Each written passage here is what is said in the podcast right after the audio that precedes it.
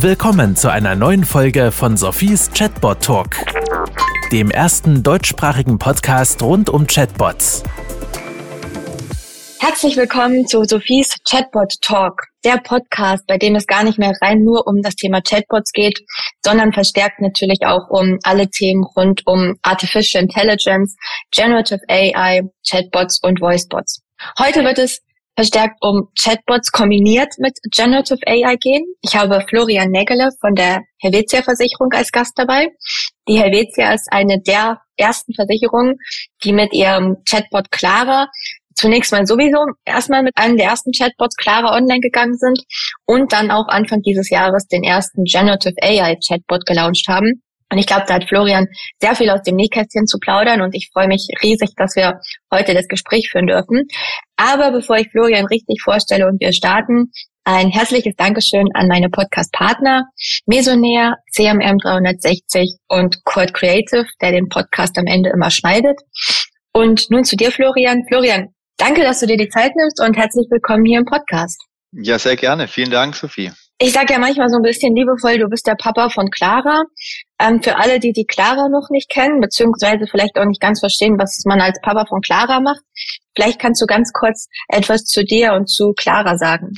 Ja, ähm, eben, ich bin der Florian Nägele. Ich arbeite schon seit geraumer Zeit bei der Helvetia Versicherung und ich kümmere mich schon seit etwa sieben Jahren um Chatbots ähm, bei Helvetia. Und wir sind so im Jahr 2020 haben wir gestartet, ähm, aus einem, ich sag mal, noch unbenannten Chatbot-Service die Clara zu entwickeln. Und aus der Clara wurde mittlerweile ein, ein wichtiger identitätsstiftender Faktor für unsere Firma hier im Markt Schweiz. Und tatsächlich äh, ist in diesem Jahr sogar der wichtigste Self-Service-Kanal, ähm, den die Helvetia im Markt so anbietet. Vielen Dank. Genau. Jetzt wird spannend. Also, wir haben schon öfter mal von dir gehört und auch von Clara. Ich glaube, wir haben sogar schon mhm. zwei Podcast-Folgen zusammen gehabt. Anfang des Jahres ist ja OpenAI sehr bekannt geworden. Thema Generative AI, ChatGPT. Und ihr habt dann ziemlich schnell beschlossen, jawohl, wir wollen das mal kombinieren. Wir wollen gucken, wie man Clara GPT nutzen kann. Kannst du dazu mal ein bisschen mehr sagen? Was ist eigentlich Clara GPT? Was bedeutet das eigentlich? Und was sind so eure Ideen dahinter? Ja, sehr gerne. Also ich hole vielleicht kurz aus, wenn man die ganze ähm, Story nochmal anguckt. Ähm, OpenAI hat ja mit äh, ChatGPT im November 2022 ähm, so diese ganzen äh, Large Language Models popularisiert in unfassbarer Weise, in hoher Geschwindigkeit ging es um den ganzen Globus. Und äh, bei uns ist es natürlich auch angekommen, da wir uns ja jahrelang schon mit dem Thema Chatbots befassen. Und als dann OpenAI am 1. März die ähm, Schnittstelle, die API geöffnet hatte, damit man, ich sag mal, ihre Sprachmodelle da derart jetzt einbinden kann und auch in eigene Applikationen, haben sich ähm, unsere Techniker und ich, wir haben uns dran gesetzt und geschaut, ähm, wie können wir das integrieren, wie funktioniert das.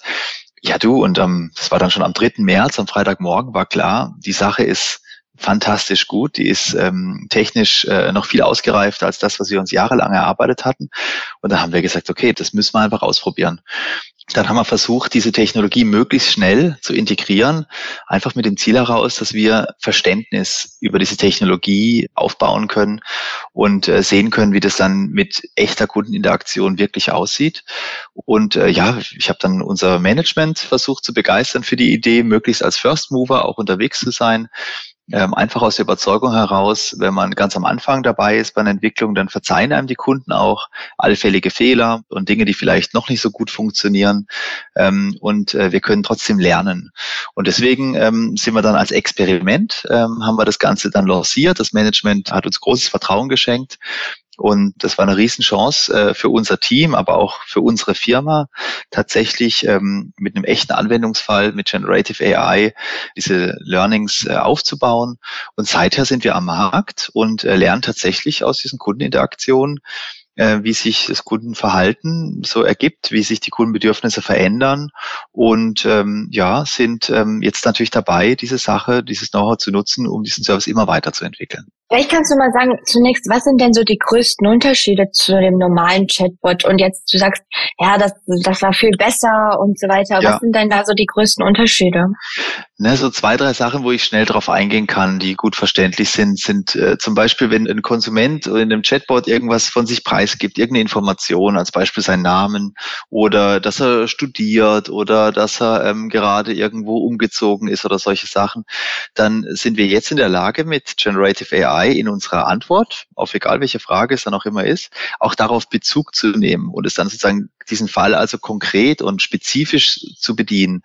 Die Clara kann dann antworten, sagen, ja, als Student ist es wichtig, als Beispiel. Oder in dem Fall bei dir wird sie vielleicht sagen, ja, ähm, sehr geehrte Frau Hundertmark und geht dann sozusagen persönlich auf den Konsumenten ein.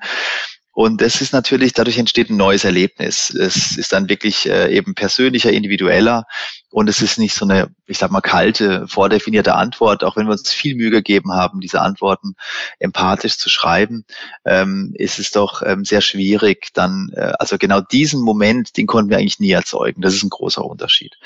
Was dann natürlich dann auch ein zweiter großer Punkt ist, ist das spezifische Bedürfnis wird auch spezifisch beantwortet. Also es geht wirklich genau auf die Frage ein, denn so viele vordefinierte Antwortmuster kann man sich eigentlich gar nicht ausdenken, wie die Nutzer ähm, der Clara in dem Sinn entgegenbringen. Und deswegen ähm, entsteht hier wirklich ein großer Mehrwert, dass man wirklich eine Frage tatsächlich beantwortet bekommt und sein Anliegen tatsächlich gelöst bekommt ähm, und weniger in so eben vordefinierten Logiken nachher irgendwo in der Chatbot-Journey hängen bleibt. Und der letzte Punkt ist gerade in der Schweiz sehr relevant, ähm, ist natürlich die Sprache. Also wir hatten die Clara für den deutschsprachigen Markt in der Schweiz äh, aufgebaut. Und ähm, es machte eben große Arbeit, auch so ein Sprachmodell ähm, zu übersetzen. Äh, wir haben auch diverse automatisierte Übersetzungstools immer wieder ausprobiert sind aber nie zum Punkt gekommen, dass die Qualität wirklich ausreichend wäre, um auch die französischsprachigen Schweizer Kunden oder die italienischsprachigen Kunden entsprechend zu bedienen.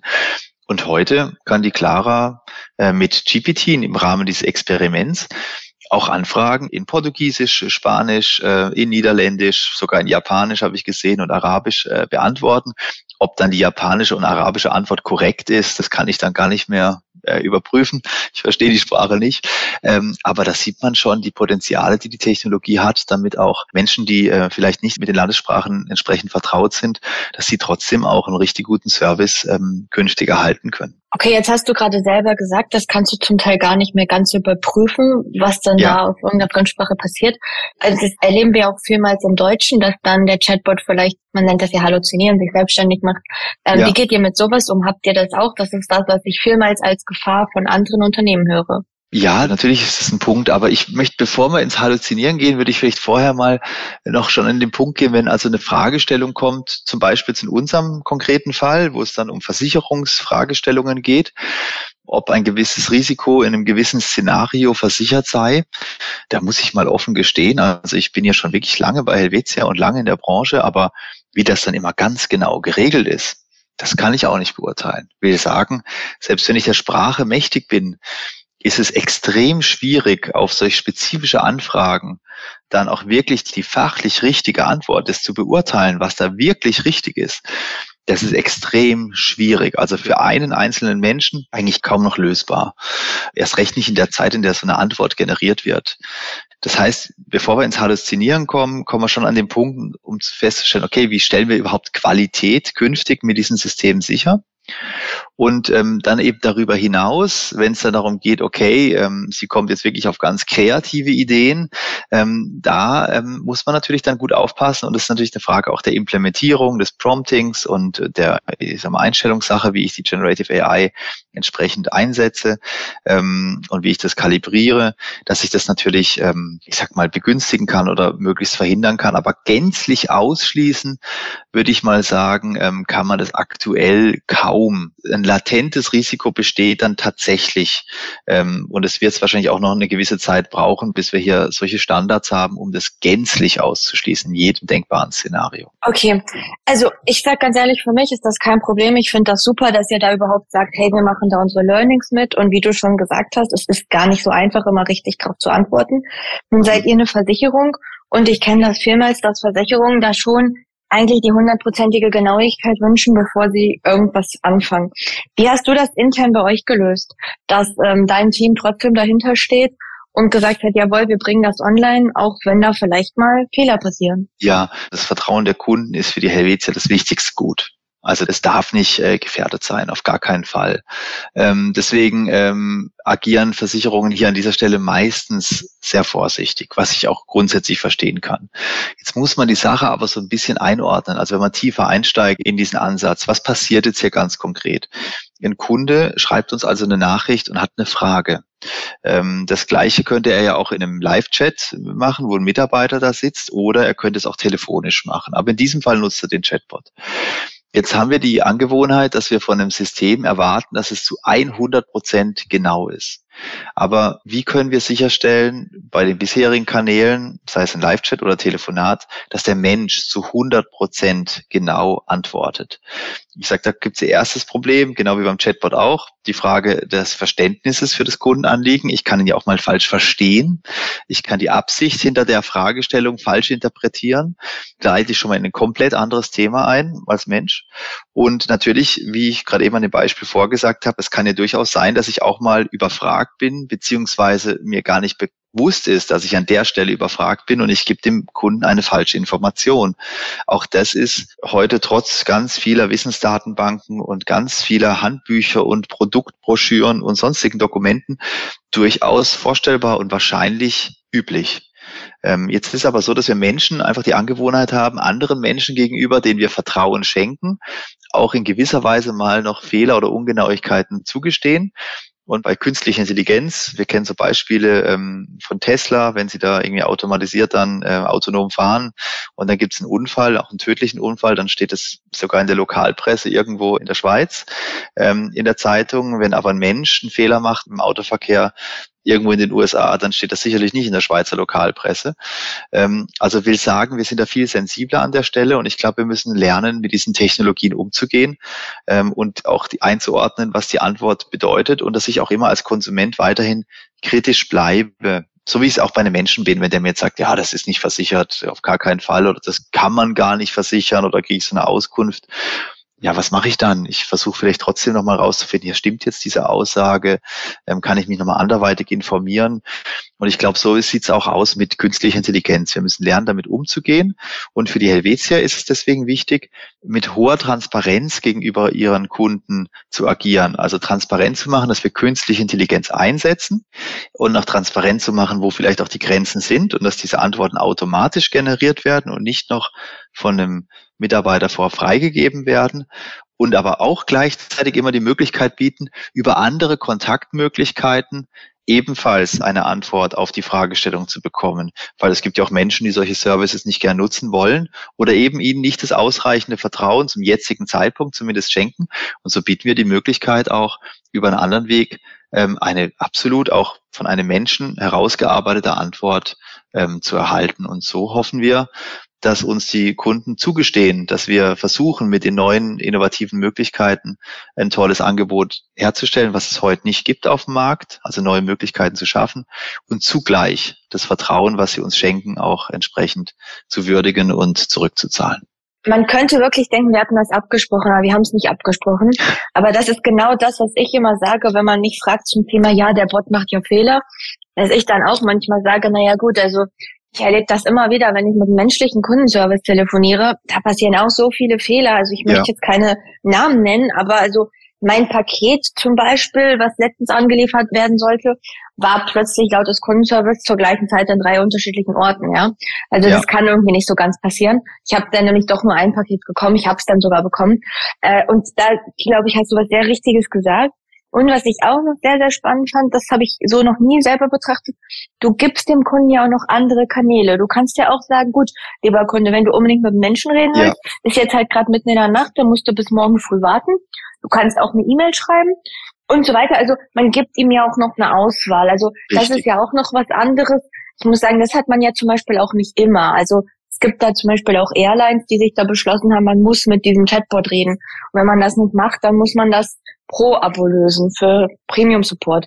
Das macht ja. ihr ja zum Beispiel nicht. Also ich glaube, nee, nee. da kann man ja schon. Nee, das ist auch wichtig. Also das ist natürlich auch die Positionierung und das Selbstverständnis von der Helvetia ist natürlich, dass sie mit ihren Experten, die vor Ort ähm, ganz lokal in der ganzen Schweiz verteilt sind, auch immer ansprechbar ist für ihre Kunden und dort auch dieser persönliche Service und die persönliche Nähe auch gepflegt werden kann und genutzt werden kann, um die Bedürfnisse genau zu verstehen und die passenden Lösungen auch dafür zu finden. Daran wollen wir auch überhaupt nicht rütteln. Also das, was die Clara hier ist und wir, das ist ein ergänzendes Angebot in unserem äh, Leistungsangebot und nicht jetzt irgendwie nach Motto, es gibt jetzt nur noch das. Also ich glaube, ist auch der falsche Weg, sag mal, ein Thema so dominant nach vorne zu treiben. Aber was ich nochmal sagen wollte, auch an dem Punkt, ähm, ja, muss es immer hundertprozentig korrekt sein. Es gibt natürlich Fälle, wie jetzt mit deinem Paket oder wie jetzt, ich habe irgendeine Frage und kriege irgendeine Antwort, da können wir natürlich auch mit, muss man realistischerweise sagen, im Kundenservice heute auch, da sind wir auch irgendwie nie bei ganz 100 Prozent. Da können wir auch mit dem Service so gut leben. Es gibt aber andere Fälle. Man stelle sich mal vor, ich möchte mich beraten lassen für eine wichtige Entscheidung in meinem Leben, für eine, für eine Lebensversicherung, wie ich meine Familie absichere, wie ich das alles gestalte, wenn ich vielleicht sterben sollte oder solche, solche Lebensrisiken eintreten können. Ähm, da hat ja der Regulator auch ganz klare Vorgaben, äh, wie Beratung stattzufinden hat, äh, ähm, wie die Menschen ausgebildet sein müssen, damit sie sowas äh, beraten können, wie diese Beratungsgespräche aufgebaut werden müssen. Also es sind gewisse Vorgaben zu regeln. Und ähm, deswegen würde ich jetzt auch nicht anfangen, mit Generative AI genau in so einen Use Case reinzusteigen, wo ich weiß, das hat wirklich eine ganz hohe Bedeutung, wenn das da zu einem Fehler kommt, wo ich weiß, da gibt es regulatorisch völlig zu Recht hohe Anforderungen. Da muss ich jetzt vielleicht nicht mit einer neuartigen Technologie dort anfangen bei dem Thema. Perspektivisch kann es durchaus sein, dass wir uns dort irgendwann vorwagen, aber auch nur dort, wo es Sinn macht für die Kunden, aber auch für uns als Anbieter von Versicherungs- und Vorsorgelösungen. Also da muss man wirklich Schritt für Schritt vorgehen und dann auch schauen, wo die Opportunitäten sind, wo es wirklich einen Mehrwert bietet und wo nicht. Aber dann jetzt in so einem System alle Entscheidungsgewalt für solche Lebensrisiken dazu geben, da wäre selbst ich, der das immer vorantreibt, durchaus bedächtig und vorsichtig. Also ähm, wir fangen mal dort an, wo wir auch gewisse ich sage mal, Risiken auch eingehen können, wo wir es auch, wenn wir das dem Kunden eben transparent machen, wo der Kunde auch eine gewisse Bereitschaft hat, das auch auszuprobieren und auch damit entsprechend umzugehen und Erfahrungen zu sammeln. Okay, ja, vielen Dank noch für diese Ergänzungen, sicherlich sehr hilfreich. Jetzt haben wir über einiges gesprochen, was so gelaufen ist, was passiert mhm. ist. Äh, jetzt wollen wir doch noch mal einen Blick in die Zukunft werfen, denn zunächst mal, vielleicht müssten wir noch kurz auf die Learnings einkommen. Ja. Du hast ja schon angesprochen, ihr habt einiges gelernt. Ja. Das würde ich, glaube ich, erst noch gern hören und dann, was ihr jetzt mit diesen Learnings macht. Ja, also erstmal, das erste Learning ist vielleicht mal zur Form, wie wir gearbeitet haben. Wir haben das ja als Experiment am 30.03. lanciert und dieses Experiment, das war wirklich jetzt erfolgreich, kann man sagen. Also, weil die Kunden das auch akzeptiert haben, ähm, die, die das genutzt haben, dass es ein Experiment ist. Und wir konnten natürlich auch viele ähm, auch berechtigte Kritikpunkte oder, oder sagen wir so auch äh, Unklarheiten, die im Markt waren, konnte man natürlich relativ gut adressieren, weil man experimentiert hat. Also für uns als Unternehmen hat sich das sehr, sehr gelohnt, als Experiment äh, so eine neue Technologie mal einzuführen und nicht zu sagen, das ist jetzt das neue Superangebot unserer Firma und ihr werdet schon sehen, es ist einfach fantastisch. Und weil so ausgereift konnte es natürlich in der Kürze der Zeit auch gar nicht sein.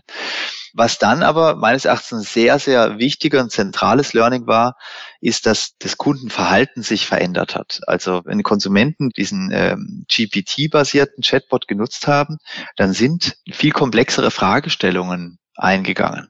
Und ähm, Clara konnte diese natürlich dann auch entsprechend äh, beantworten und darauf eingehen, wie ich es vorberichtet hatte. Aber genau das ändert sich. Also sprich, damit habe ich auch nicht gerechnet. Ähm, die bisherige Clara, die hat deutlich einfache Fragen bekommen im Sinne von, ich möchte einen Versicherungsschaden melden, was muss ich tun? Oder sowas ähnliches. Und jetzt werden die Fragen viel komplexer, ähm, viel detaillierter, viel individueller. Ähm, und wenn ich das so sehe, dann meine ich, wenn sich dieser Trend verfestigt und immer mehr Leute eben auch ChatGPT als normalen Service nutzen, dann glaube ich, dass GPT-Bots relativ bald oder LLM-Bots relativ bald erwartet werden von Konsumenten. Das heißt, die Anbieterseite wird ziemlich stark unter Druck geraten, im 2024, 2025 diese Dienstleistung auch anzubieten auf ihren Webseiten oder Portalen. Das ist, glaube ich, ein ganz zentraler Punkt, den man, den man auch mitnehmen kann, meines Erachtens. Absolut. Also ich kriege immer noch natürlich Anfragen für Chatbot-Projekte und ich sage jedes Mal, also über intent-basiert, regelbasierte Bots müssen wir nicht mehr reden. Äh, wir können direkt bei Generative AI starten und die, die gerade noch so in der Zwischenphase angefangen haben, ja, die mhm. tun ja eigentlich fast leid, weil ich sagen muss, ich glaube, man kann sich mit Intent-Bots noch so viel Mühe geben, äh, Generative AI bringt da doch sehr schnell deutliche Mehrwerte. Absolut. Und was vielleicht auch noch, was ich auch noch einbringen kann, ist, äh, wir haben ja an der Kundenschnittstelle damit begonnen. Also die allermeisten Firmen, was ich weiß, die jetzt mit Generative AI versuchen, ähm, äh, Fortschritte zu machen, die arbeiten mit internen Use Cases zuerst und ähm, das mag gute Berechtigung dafür geben. Aber was ich halt auch gesehen habe, ist, wenn man das natürlich extern nutzt ähm, und auch erstmal, ich sag mal, als Datengrundlage extern verfügbaren Content, sprich Informationen, die wir auch auf der Webseite haben, nutzt, dann reduzieren sich auch erstmal massiv ähm, die informationstechnischen Risiken und die Datenschutzrisiken an der Stelle. Natürlich muss ich aufklären den Kunden, ähm, wie er das Ganze zu verwenden hat und auf was er achten muss. Aber da reduziere ich natürlich auch gewisse Risiken. Und ähm, was wir natürlich jetzt mal einfach machen konnten, wir konnten anhand dieser Daten und Chats einfach lernen, was Leute interessiert und was sie nicht interessiert. Und das ist natürlich schon wirklich ein Schatz, den wir hier äh, für uns äh, erarbeiten konnten. Perfekt, äh, danke. Ich bin immer noch sehr erstaunt, was ihr da alles in der kurzen Zeit gemacht habt, um nicht zu sagen, fast sprachlos. Aber jetzt, ähm, da auch die Zeit schon recht fortgeschritten ist und ich weiß, die Zuhörer, manchmal kommen die dann mit dem Auto bei der Arbeit an und sind fertig mit Hören oder die Joggingrunde ist zu Ende oder sie können nicht mehr laufen. Äh, gucken wir noch kurz in die Zukunft. Wie geht's denn jetzt weiter?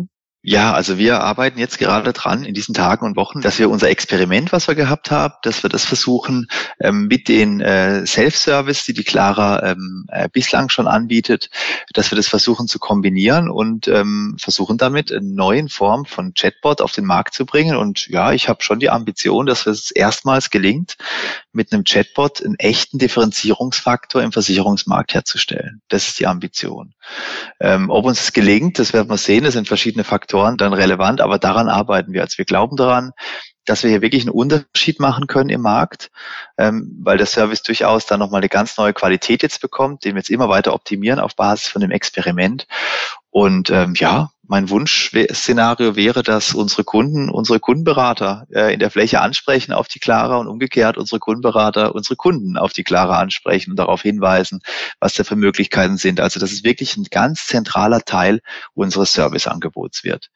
Das ist die Ambition und an der arbeiten wir jetzt gerade in diesen Tagen und Wochen. Und wie geht ihr da technisch dann jetzt vor? Kannst du dazu noch was sagen? Ja, technisch ist es so, dass wir jetzt tatsächlich, ähm, wir haben das Experiment ähm, sehr stark auf ChatGPT in dem Sinn ausgerichtet und auf den verschiedenen Sprachmodellen, die OpenAI da ähm, bietet. Und neu werden wir tatsächlich ähm, jetzt ähm, auf Basis von GPT-4 ähm, den Service ähm, entwickeln und aufbauen, weil wir einfach gesehen haben, durch die größere Anzahl der Tokens, durch den, die bessere Verarbeitung des Contents, das wir bereitstellen können, dass unsere Antwortqualität nochmal besser wird. Und äh, das ist praktisch die technische Grundlage für diesen Service. Okay. Und ähm, jetzt habe ich dazu noch mal kurz eine Frage. Und zwar hattest du das angesprochen mit dem Datenschutz, dass es ja noch ein bisschen einfacher ging, vereinfacht ging. Äh, wie wird das denn in Zukunft? Wenn gerade wenn wir immer mehr Services anbieten, dann müssen wir da ja auch immer mehr Vorrichtungen schaffen, oder? Richtig. Also die Helvetia arbeitet da natürlich ähm, gesetzeskonform und auch im wirklich im Interesse ihrer Kunden. Also es, für uns ist Datenschutz nicht irgendwie ein Thema nach dem Motto, müssen wir halt auch noch machen, sondern das ist schon wirklich zentral und relevant.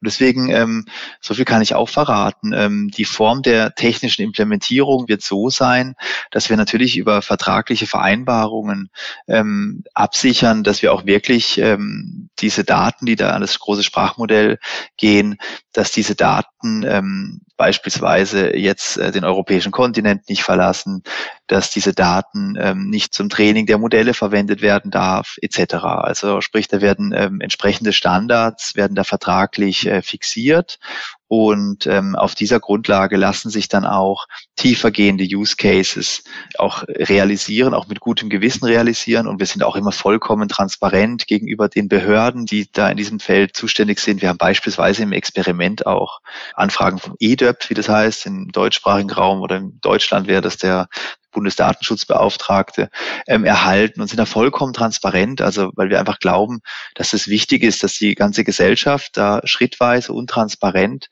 da vorwärts kommt bei dem Thema ähm, und dass wir das entsprechend vorantreiben. Also das ist natürlich schon entscheidend auch für die Kunden und für eine Firma wie Helvetia, dass man das äh, mit großem Vertrauen auch, auch vorantreiben kann. Absolut, das hattest du ja eingehend schon gesagt, wie wichtig das Vertrauen ist. Ja, ja, Florian, wie schon gesagt, es geht äh, langsam gegen Ende dieser Podcast-Folge, obwohl ja. ich glaube, wir könnten noch unendlich lange sprechen. Ähm, was gibt es denn, was du den Zuhörern noch unbedingt mitgeben möchtest? Gibt es irgendwas, wo du sagst, das ist das größte Learning oder das musst du irgendwie auf eine andere Art und Weise noch mitgeben?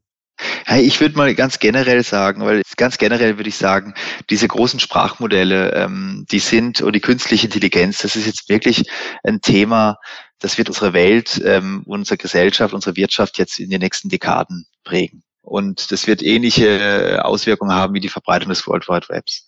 Deswegen ist es für mich ähm, ganz klar, dass wir auf jeden Fall vorangehen müssen und nicht warten, bis irgendwelche tollen äh, Use Case irgendwo kommen, sondern jede Firma muss meines Erachtens hier, hier vorwärts gehen und eigene Erfahrungen sammeln, vorankommen dem Thema, ähm, weil es wird sich komplett ändern, wie wir mit Kunden interagieren werden, äh, wie sie auch perspektivisch unser ganzes Umfeld wird sich ändern. Wir werden ganz neue als Versicherung mit neuen Risiken konfrontiert werden. Wir müssen anhand eigener Erfahrungen über diese Technologie lernen und vorwärts kommen. Und ähm, ja, welchen Weg man ganz genau einschlägt, das ist, muss jede Firma für sich selbst äh, entscheiden. Aber ich glaube, es ist auf jeden Fall wichtig, voranzukommen. Und äh, für die Helvetia ist das ein strategisch sehr relevantes Thema. Und äh, ich freue mich natürlich riesig, dass wir hier mit der Clara so ein Aushängeschild jetzt herstellen konnten. Und ich bin sehr, sehr gespannt, ob es uns gelingt, schon im 2024 ähm, unsere strategische Vision, Maßstäbe bei der Kundenconvenience zu setzen, auch mit der Clara einzulösen. Okay, vielen Dank ja für die Ausführungen, noch für die guten Tipps. Ich gebe dir recht, ich glaube, Generative AI ist ein Thema, da sollten wir uns jetzt nicht vor verschließen, sondern da müssen wir so früh wie möglich anfangen, Erfahrungen zu sammeln und sicherlich auch mit anderen austauschen. Ich glaube, das ist auch ganz wichtig, Absolut. dass wir da den Austausch weiterführen. Und insofern danke ich dir für den heutigen Austausch und für die ganzen Informationen. Sehr gerne. Ähm, danke dir auch für den zukünftigen Austausch. Ich glaube, da sind wir weiterhin gut im Austausch. Mhm. Und äh, natürlich vielen, vielen Dank an all die Podcast-Zuhörer. Vielen Dank an meine Partner CMM 360, Mesonair und Quad Creative. Und ich wünsche jetzt allen noch einen ganz tollen Tag und freue mich schon auf die nächste Folge. Das war Sophies Chatbot Talk. Kennst du schon Sophies Buch Digitale Freunde? Darin erfährst du alles darüber, wie Unternehmen Chatbots erfolgreich einsetzen können. Bestelle jetzt dein Exemplar auf Sophies Webseite www.100mark.ch.